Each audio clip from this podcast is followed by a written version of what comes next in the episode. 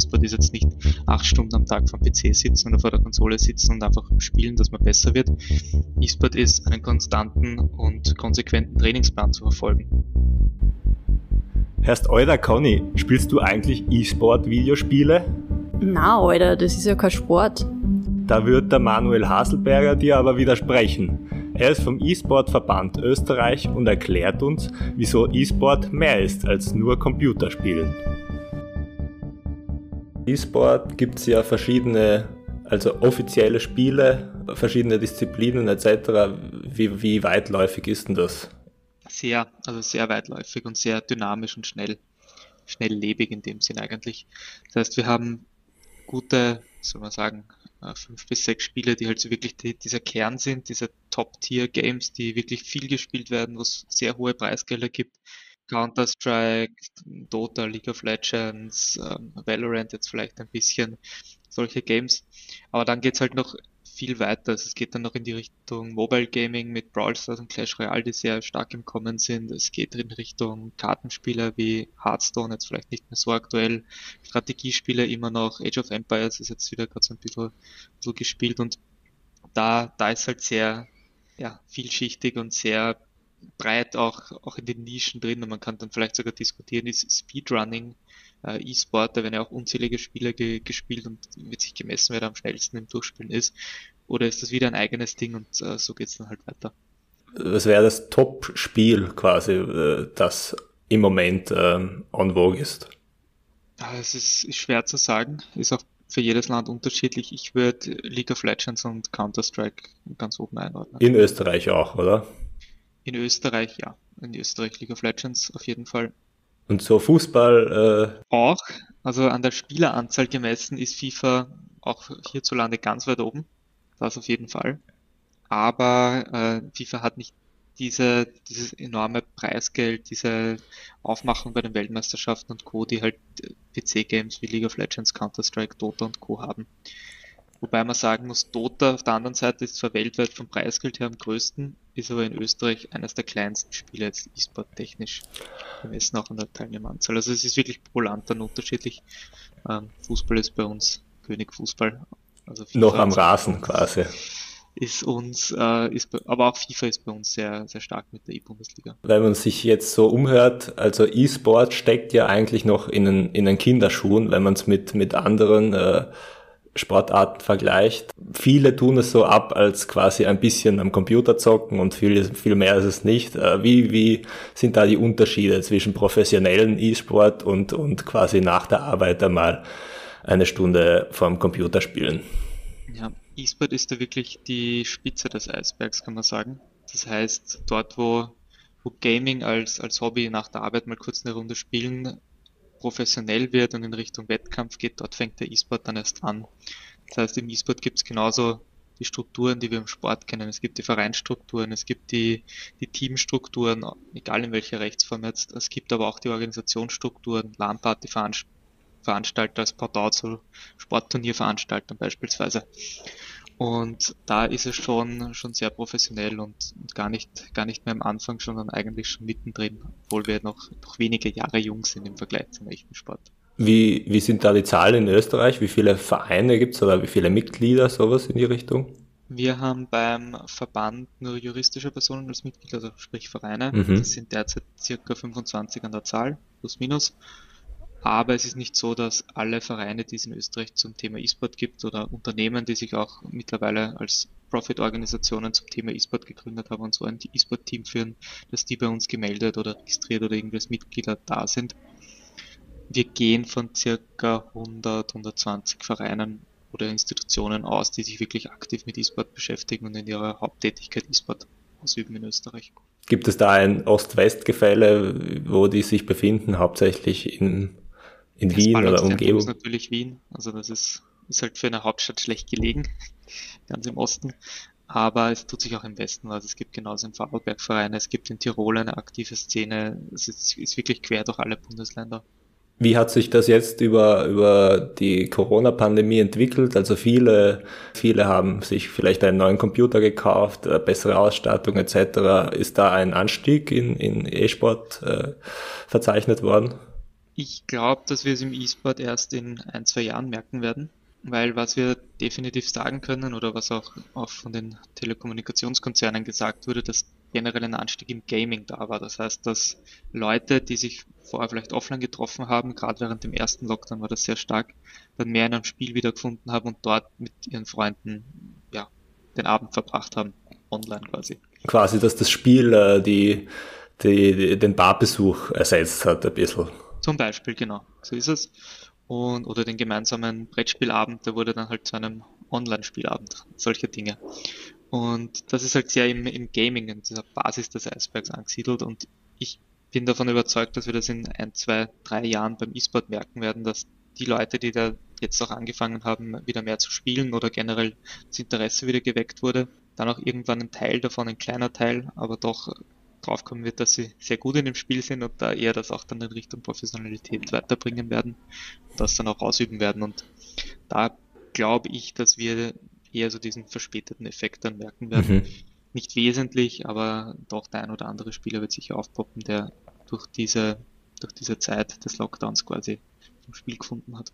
Die Hauptgruppe, die Computerspiele spielt, sind ja jünger, also unter, sagen wir mal, 40. Ähm, ja, 16 bis 30 würde ich mhm. jetzt sagen.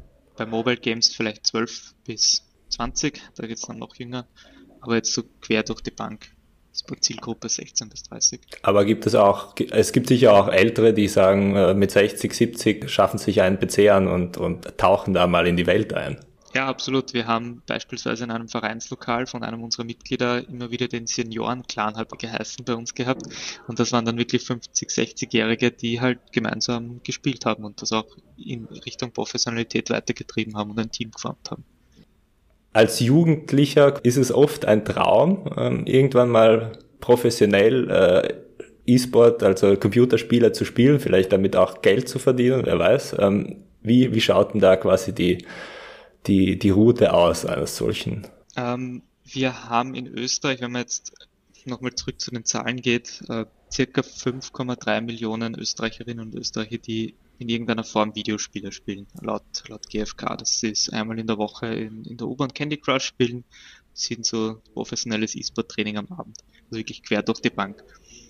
Wenn man dann einen Schritt weiter geht, gibt es circa 1,3 Millionen Österreicherinnen und Österreicher, die aktiv E-Sport konsumieren, bei Turnieren mitspielen, bei ja, Meisterschaften teilhaben, selber trainieren oder eben auch äh, Spiele anschauen von den Profis.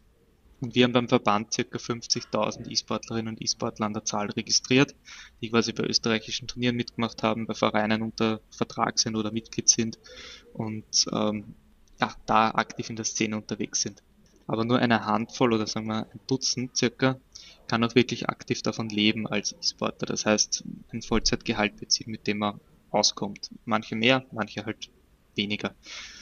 Ähm, ja, das sind circa 10 bis 15 Leute, und ja, dann kann man sich die Chancen schon ausrechnen. Also es gehört sehr viel harte Arbeit dazu, es gehört konsequentes Training dazu, es gehört aber auch weit mehr dazu, als nur zu spielen. Das ist immer ganz wichtig dazu zu sagen. E-Sport ist jetzt nicht acht Stunden am Tag vom PC sitzen oder vor der Konsole sitzen und einfach spielen, dass man besser wird.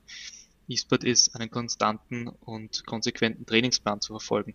Bei den meisten funktioniert es gut, wenn man kürzere Spiele-Sessions ansetzt von zwei bis drei Stunden und dann mal wieder eine Stunde Ausgleich dazwischen hat. Und das ist meistens der klassische, wie wir immer sagen, klassische Sport, also der Bewegungssport jetzt in dem Sinn, ähm, wo man dann eine Runde joggen geht oder wo man dann halt eine Runde Fußball spielen geht, um diesen Ausgleich wieder zu finden, weil auch mhm. ähm, die meisten werden es kennen von der Schulzeit oder von, von der Uni-Zeit, wenn man acht Stunden am Stück versucht zu lernen, ist das auch nicht unbedingt sinnvoll, einfach um diese Konzentration aufrechtzuerhalten. Also es muss schon, schon da klar sein, dass E-Sport nicht nur das Spielen selber ist, und das ist auch ein, sind auch Werte, die wir als Verband immer wieder weitertragen, um das auch aufzuklären, dass gerade bei Eltern, wenn, wenn sich die Sorgen machen, dass die Kinder zu viel spielen und, und der, der böse E-Sport unter Anführungszeichen, dass man sagt, ja, aber wir kommunizieren die sportlichen Werte. Wir wollen, dass die Kinder und Jugendliche das sehen, was zugehört. Und wenn man sich E-Sportler und die Profis ansieht, die damit auch Geld verdienen, dann sieht man, überwiegend schon, dass genau das deren Schlüssel zum Erfolg ist. Also quasi nicht zwölf Stunden am Tag vorm Computer, sondern was, was ist da für ein Trainingsaufwand zum Beispiel bei den wirklich Profis? Die wirklichen Profis haben äh, genauso Ernährungscoaches, wie sie Mentaltrainer haben, wie sie Sport, Sporttrainingspläne haben, die sie vom Fitnesscoach äh, dazu bekommen, wo sie dann ähm, beispielsweise ein FIFA-Profi, der, der jetzt beim österreichischen Bundesheer unter Vertrag ist, also quasi Leistungssportler beim Bundesheer ist äh, mit E-Sport, der trainiert viermal die Woche körperlich im Fitnesscenter, laufen gehen, Tennis spielen und was auch immer, um, um auch wirklich körperlich fit zu sein, dass er dann beim Turnier punktuell die mentalen Höchstleistungen abrufen kann. Mhm. Gibt es, gibt es in dem Sinne auch, auch äh, Trainer, äh, wie zum Beispiel im Fußball, die am Spielfeldrand äh, stehen und, und, und äh, Sachen reinschreiben? Gibt es das im E-Sport ja. auch? Ja, ähm, beim Spielerischen sehr, sehr stark natürlich, also gerade was die Ingame-Komponente angeht, dass man ähm, hier den Coach hat, der dem Team sagt, was sie für einen Charakter auswählen sollen, welche Strategie sie im, im Spiel machen sollen. Also das ist, ist ein wesentlicher Bestandteil im E-Sport. Da gibt es noch wenige bis kaum, also ich würde jetzt keinen nennen können, der in, in Österreich mit dem hauptberuflich Geld verdient. Nebenbei, also ein bisschen was geringfügig, ja, aber jetzt auch wirklich aktiv als Trainer. Ähm, da fehlt es noch ein bisschen. Aber bei den Profiteams gibt es das natürlich. Und das ist wirklich eins zu eins vom physischen ins Digitale umzulegen, dass der Trainer, der sonst am Fußballrand steht und also am Fußball am Rand vom Fußballfeld steht und sagt, wie die Aufstellung des Teams ist und welche, welche Strategie, ob sie Pressing spielen sollen oder Co. der gibt, der ist dann halt im Spiel am Rand, steht hinter dem Team quasi und gibt hier auch die Anweisungen, was sie in gewissen Situationen machen können und machen sollen es gibt ja nicht nur die aktiven äh, E-Sport, äh, also Sportler, sondern auch die, die es nur passiv konsumieren, also über YouTube, Livestreams etc. Das wird ja, das wurde oder zumindest wurde das bisschen belächelt, quasi was schaust du dem beim Computerspielen zu, du kannst doch selber Computer spielen, aber es ist eigentlich das gleiche wie, wie einer Fußballmannschaft beim, bei der Europameisterschaft zuzuschauen. Genau, Eins zu eins. Warum schaue ich dem beim Fußballspielen zu? Warum schaue ich mir ein drei Stunden Tennismatch an? Ich könnte selber Tennis spielen gehen. Das ist genau der gleiche Beweggrund beim, beim E-Sport. Man schaut sich's an, weil man selber besser werden möchte, weil man den Profis zuschauen möchte, was die, warum die besser sind als man selbst. Man schaut sich's aber auch aus reinen Entertainment-Gründen an. Und das ist ja dann auch wieder ein, eine äh, Möglichkeit für die Sportler Geld zu verdienen, quasi ähm, auch abseits von Turnieren etc. Genau. Genau, also das Livestreaming ist, ist eine sehr gute Einnahmequelle für viele E-Sportler, aber es ist nicht jeder E-Sportler äh, automatisch auch ein Streamer, der damit Geld verdient. Manche mögen das halt, manche machen das halt nicht. Was gibt's gibt's auch für also Risiken? Sagen wir, äh, Tennisarm kriege ich beim Tennis, äh, beim Fußball kann ich mir den Meniskus reißen. Was ist denn so die Haupt-E-Sport-Verletzung? Ähm, puh, in meine Richtung Verletzungen gehen wahrscheinlich auch, auch eher so wie beim Tennisarm, die, die Sehnenscheidenentzündung bei der Maushand, aber das ist eher selten. Ansonsten, man sollte schon schauen, dass, dass man was zum Schutz der Augen tut, weil man doch sehr viel vom Bildschirm sitzt. Und das ist so das, das Wesentliche, dass wir, wir als Gesundheitsrisiken jetzt für den E-Sport mitkommunizieren. Als Talent, ähm, Reaktionsschnelligkeit, Ausdauer, was braucht man da an körperlichen und mentalen Fähigkeiten? Ja, ein guter Mix aus allem. Also Reaktionsfähigkeit, Ausdauer, mentale Stärke, dass man auch kurzzeitig Niederlagen äh, wegstecken kann und ausblenden kann. Sehr viel Disziplin und Willenskraft. Das gehört äh, wie bei jeder Sportart dazu. Und manche Sachen sind halt dann einfach mitgegeben, mitgegebenes Talent. Man kann jetzt nicht vorhersehen, warum einer jetzt gerade in dem Spiel besser ist als der andere. Ist halt manchmal so zwischen Einzelspieler und Teamspieler gibt es wahrscheinlich nochmal Unterschiede, äh, genau wie man sich mit seinen Kollegen austauscht. Genau, wobei man sagen muss, dass auch bei den Einzel-E-Sport-Arten meist im Team trainiert und gespielt wird. Das bedeutet, auch wenn jetzt FIFA beispielsweise zu den Einzel-E-Sport-Disziplinen zählt, wo nur eine Person gegen eine andere Person spielt, ja. formen sich die Spieler trotzdem in Teams zusammen, dass sie dann quasi gemeinsam trainieren können, gemeinsam auf den Wettkampf fahren und dann spielen halt vier Personen aus dem gleichen Team für sich, aber trotzdem als Team geschlossen beim Wettkampf mit. Wie schaut da die Kommunikation aus? Also viele stellen sich vor, man sitzt vor dem PC und, und, äh, und spielt halt sein Spiel, aber es ist doch, äh, doch ein bisschen mehr dahinter. definitiv. Also gerade bei Teamdisziplinen, wo man zu fünft beispielsweise antritt und gegen fünf andere Leute spielt, ist die Kommunikationsrolle immer, immer gut aufgeteilt. Das heißt, es gibt dann meistens einen, der die Ansagen macht, die, die Plays quasi vorgibt, wo, wo man sich als Team bewegt. Die anderen ähm, haben das auch so aufgeteilt quasi. Es gibt meistens ähm, innerhalb eines Teams gewisse Personen, die zusammenspielen und sich dann auch abstimmen müssen. Also es ist ein, ein sehr, soll ich sagen, durchdachtes Kommunikationsnetzwerk in einem Team und klar definiert, wer wo, wie, wann kommuniziert. In einem Team ist es egal, äh, ob du jetzt 15 bist, ob du 60 bist oder ob du jetzt äh, woher du kommst, äh, was ist das Ding, eine, ein bisschen eine inklusive Erfahrung auch für die anderen. Äh, Im Spielfeld oder, oder am PC ist dann jeder gleich. Genau, also die Grundvoraussetzungen sind für, für alle gleich. Da, da gibt es keine, keine Einschränkungen, egal welche Herkunft, welches Geschlecht oder welches Alter. Das, das ist völlig egal. Das Einzige, was man immer schauen muss oder was dann immer quasi mitspielt, ist der, der Jugendschutz. Das heißt, die meisten Turniere sind erst ab 16 Jahren zugänglich, obwohl mhm. vielleicht manche Spiele bereits ab 12 gespielt werden dürfen. Aber trotzdem werden wahrscheinlich hauptsächlich äh, Burschen äh, diesen E-Sport-Weg wählen. Wieso denn eigentlich? Ja, also E-Sport ist in dem Sinn sehr männerdominiert. Das heißt, wir haben, wir reden teilweise von unter 5% Frauenquote bei den Turnieren sehr spielerabhängig, obwohl die klassischen Gamer, wenn ich wieder auf diese 5,3 Millionen zurück, zurückkommen kann, die sind ziemlich 50-50 verteilt. Also das sind, glaube ich, 46% Frauenanteil und 54% Männeranteil. Mhm. Äh, ja, also das ist ziemlich, ziemlich gleich aufgeteilt. Gibt es da wahrscheinlich Frauen spielen eher am Handy, Mobile oder, oder irgendwelche anderen Spielearten? Hm, gar nicht, gar nicht so. Also das ist ich weiß die Zahl jetzt nicht ganz auswendig, aber es ist meines, meiner Erinnerung nach ziemlich auch bei der Konsole und beim PC ausgeglichen. Aha. Es ist nur dieser, dieser Sprung quasi zum sportlichen Wettkampf. Da müssen wir noch was tun. Wir haben auch quasi seit 2018, glaube ich, war es eine Genderbeauftragte im E-Sport-Verband, die auch genau mit diversen Projekten und als Role Model diese Frauenquote Schritt für Schritt steigert und ähm, schaut, dass genau die Mädels, die eh schon spielen, auch, auch den Sprung zum E-Sport sich trauen und dort auch mitspielen.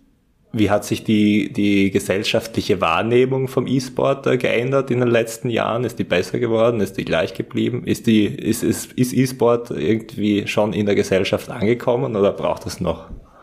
Ja, definitiv besser, als es noch vor, wie soll ich sagen, 10, 15, 20 Jahren war, ähm, wo man immer wieder diese Killerspieldebatte es damals geheißen gehabt hat. Also es ist jetzt definitiv viel positiver und viel, viel breiter auch angekommen, auch wenn man die mediale Berichterstattung verfolgt. Dann kriegt man schon mit, dass jetzt viel mehr als in Richtung geht, wie sportlich E-Sportler unterwegs sind, was zu einem Wettkampf dazugehört, dass man damit auch Geld verdienen kann. Das sind so diese klassischen, klassischen Fragen, die beantwortet werden, wenn man einen Artikel über E-Sport liest ähm, wie viele Spieler da schon mitspielen, wie groß das schon ist. Also das ist, ist jetzt mehr im Fokus der Berichterstattung als jetzt irgendwelche Klischees oder irgendwelche ja, Boulevard-Topics. Gibt es auch schon so Stars, die sich heraustun in Österreich? Äh ja, also wir haben, wir haben einen Fortnite-Weltmeister in Österreich, den David Wang, den Aqua, hat vor ja, eineinhalb Jahren, also 2019 war das, äh, die Fortnite-Weltmeisterschaft in New York gewonnen mit seinem Teampartner und 1,5 Millionen Euro Preis oder Dollar Preisgeld eingesackt. Das ist schon eine ganze Menge, also der ist wirklich auf der Weltspitze gewesen oder hat damals die, die Weltmeisterschaft mit nach Hause genommen. Und, solche Stars findet man dann auch von Spiel zu Spiel. Wir haben jetzt ähm, wieder einen Age of Empires Spieler, der die Red Bull äh, das geheißen Red Bull Vololo gewonnen hat, also auch ein internationales Turnierformat mit zahlreichen Spielern aus aller Welt. Und, und so zieht sich halt dann durch. Also wir haben schon die, die Champions in jedem Spiel mit dabei. Auch in Österreich gibt es bereits äh, Turniere. Du hast vorher angesprochen. Ähm, wie stellt man sich so ein, so ein Turnier vor? Wie kann man da als Zuschauer auch, auch mitmachen, miterleben? Prinzipiell wie eine Entertainment-Veranstaltung in dem Sinn. Das heißt, es ist im Fokus der sportliche Wettkampf, wo die Teams, die besten deutschsprachigen Teams, also Deutschland, Schweiz, Österreich, ähm, mitmachen und auf der Bühne wirklich äh, dieses Finalspiel austragen und unten sind jubelnde Zuseher, die mitfiebern, die mitschauen. Unten sind ähm, Gäste, die vielleicht rundherum bei den Side-Acts oder Side-Stationen, wo man selber ein bisschen spielen kann, mitmachen. Also es ist so, so dieses Rundum-Paket einer Entertainment-Veranstaltung mit dem Fokus des sportlichen Wettkampfs. Klingt jetzt ein bisschen kompliziert, aber man kann es vergleichen mit Beachvolleyball auf der Donauinsel. Mhm. Das ist, ist halt eine Stufe kleiner. Aber das ist, ist genau dort, wo der Weg hingeht. Jetzt bei den letzten eins eSport Spring Finals äh, war es äh, Corona-bedingt noch ohne Besucher vor Ort und ohne Spieler vor Ort. Das heißt, hier wurde das Finalspiel online ausgetragen. Das fällt uns im E-Sport nicht allzu schwer, dass wir hier diesen Shift zur, zur digitalen Veranstaltung machen, wie es vielleicht bei, bei Formel 1 im letzten Jahr war, noch, wo es ein bisschen herausfordernder war. Aber trotzdem zum E-Sport gehört auch immer der, der sportliche Wettkampf offline dazu. Das heißt, es ist nicht so, dass wir ja, einfach so alles online machen können und es ist uns eh wurscht, sondern wir wollen schon die Veranstaltungen haben, die Spieler wollen schon die Bühne haben, ähm, vor den, dem Publikum zu spielen quasi und auch da dazu bejubelt werden. Ja, also ist man froh, dass vielleicht in nächster Zeit, äh, sofern das Corona zulässt, wieder ein bisschen mehr äh, auch Face-to-Face -face, äh, stattfinden kann. Wir hoffen es, definitiv. Wir hoffen es, dass wir dann im Herbst auch wieder die Meisterschaften offline abhalten können und Spieler und Besucher vor Ort haben werden. Vielleicht noch zum Schluss ein bisschen ein, ein äh, Vorschau. Wo siehst du den E-Sport in, sagen wir, den nächsten drei, fünf Jahren, zehn Jahren äh, in Österreich? Äh, gleichgestellt mit anderen Sportarten, definitiv. Es, es gibt auf internationaler Ebene den, den Trend Outlook quasi von PricewaterhouseCooper, dass die drei größten Sportarten weltweit in zehn Jahren Fußball, Basketball und E-Sport sein werden. Ich, ich sehe den Trend aktuell, das ist auch ein Wunsch, aber auch eine Zukunftsprognose, dass wir uns mit dem Sport annähern und hier auch die, die sportlichen Strukturen für den E-Sport geltend machen können und das quasi als anerkannte Sportart in Österreich seinen Platz findet.